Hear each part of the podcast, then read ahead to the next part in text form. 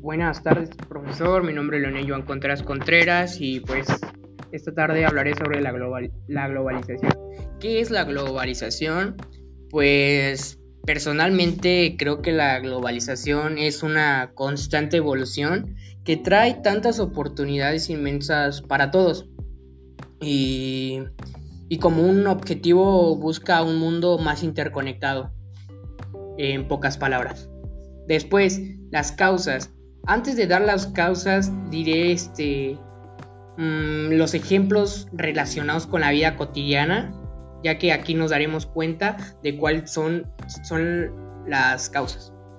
Ah, una de las principales este, donde podemos encontrar la globalización es en las redes sociales, ya que es imposible no tener actualmente una red social, ya que billones de personas en el mundo las tienes y así es un canal de comunicación otra cosa sería las copas del mundo. Hablando con mi papá nos hemos dado cuenta que en la Copa del Mundo muchísimas personas siguen las transmisiones.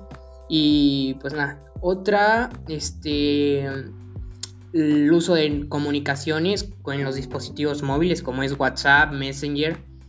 Igual sigue siendo prácticamente este, las redes sociales. Y, y bueno, eh, la comida rápida, las, franquicias, o sea, si salimos aquí a Tehuacán encontramos rápidamente un, una sucursal de McDonald's, en Puebla lo mismo y así mundialmente. Es lo que causa la globalización. Las causas, las causas, yo creo que la causa por la cual se origina la globalización es la necesidad del humano de estar conectados. Bueno, este es mi punto de vista. Y pues el siguiente aspecto, los efectos. Yo creo que los efectos de la globalización pueden ser positivos tanto como negativos. Porque, ¿Por qué? Porque en negativos nos podemos comunicar, podemos este, enterarnos de noticias importantes mundialmente. Este, eh, es un mundo más conectado y se entera mucho más rápido de las cosas.